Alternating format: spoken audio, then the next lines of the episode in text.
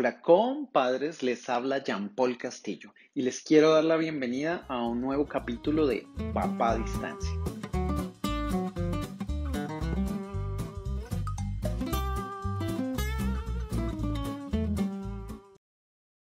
Feliz día de papá, papá, te quiero mucho.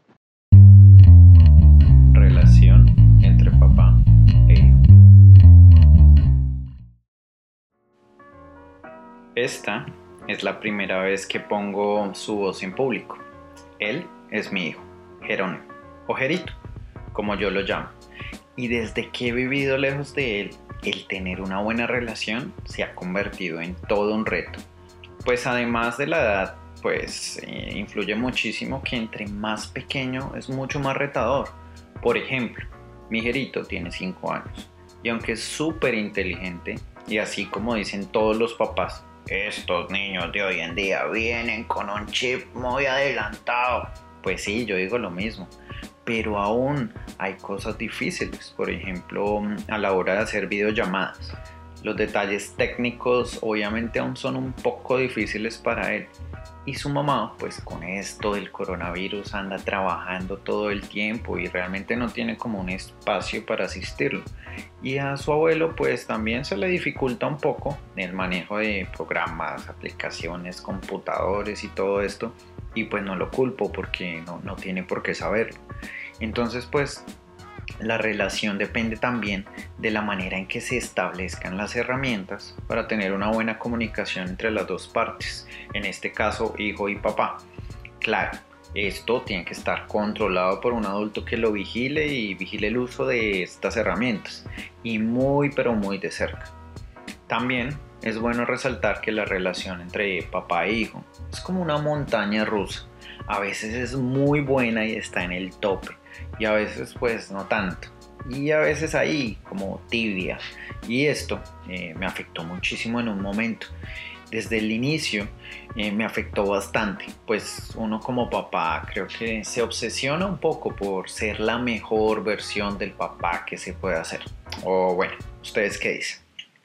La relación con mi hijo empezó a mejorar gracias no solo al cambio de actitud que tuvimos la mamá de él y yo, sino también porque se establecieron algunas reglas de convivencia, tales como, primero,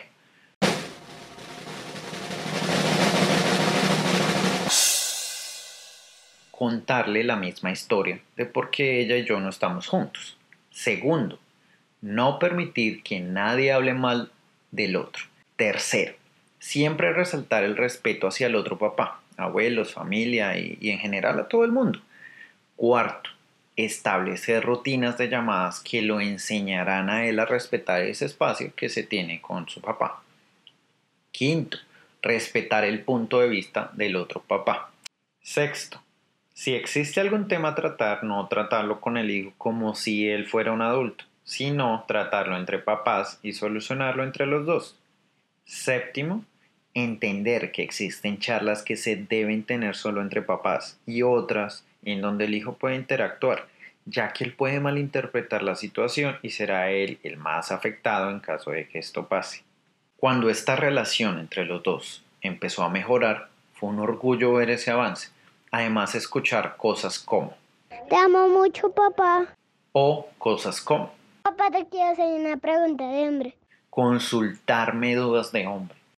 Todo esto es muy bonito y sería genial que pasara todo el tiempo. Pero pues yo supongo que como toda relación tiene sus altas y bajas, pues la de nosotros no es una excepción a la regla y también empezó a desmejorar en ciertas ocasiones. De unos meses para acá empezamos a hablar menos, porque él me decía cosas como Papá, me voy a dormir, no quiero hablar en este instante. No puedo hablar porque También nuestras llamadas empezaron a ser irregulares por compromisos de él, por las diferencias horarias y por cambios en el horario de mis trabajos. Además, como que ya se aburría de hablar conmigo, como que se distraía en otras cosas. Entonces volví a ese pensamiento de qué carajos puedo hacer yo para mejorar esto. Pues lo único que se podía hacer era, como dice mi papá, buscarle la comba al palo.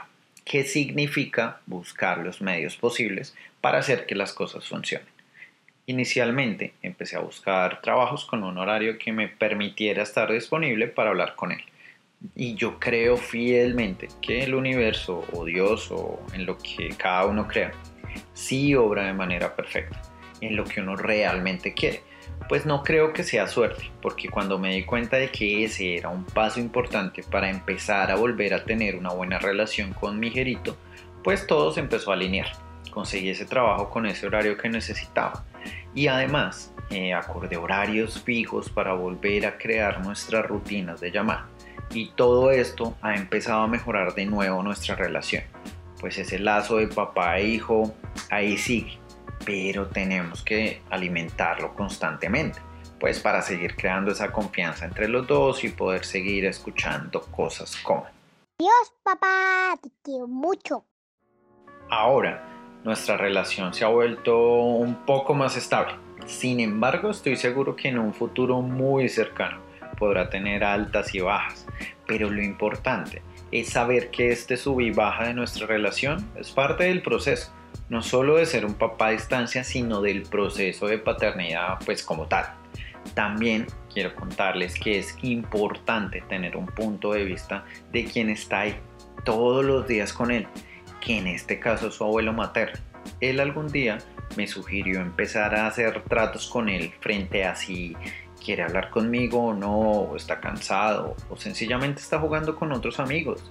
Desde entonces hacemos tratos en donde el día que él no quiere hablar, pues definimos un día diferente a una hora exacta para hacer que ya sea una tarde, no sé, de juegos o sencillamente hablar de sus cosas en el colegio.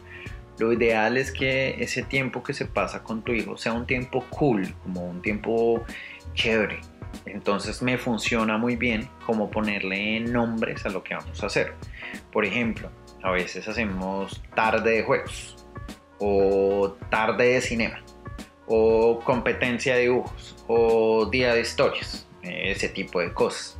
Aunque debo decir, siempre se deben hacer cosas dinámicas porque se cansa de estar frente al celular o computador todo el tiempo. Entonces cosas como dibujarnos el uno al otro o inventar historias con los emoticones de WhatsApp o inventar historias con sus peluches o contarle un cuento para dormir. Este tipo de juegos, debo ser muy sincero, no salieron de mi cabeza. Él fue el que los propuso. Porque pues yo me di cuenta que al tratar de volverme un niño cuando hablo con él, obviamente sin dejar de ser su papá, esto fue una táctica que me ha funcionado muy bien y ha sido la puerta para que su creatividad forje nuestra relación. Y aunque a veces sea estresante volver a empezar y buscar otras maneras de seguir alimentando esa relación, es una labor que se debe hacer. Y estoy seguro que más adelante sus recuerdos no serán de que su papá estuvo lejos de casa, sino que él y su papá tenían unas llamadas muy entretenidas y divertidas todo el tiempo.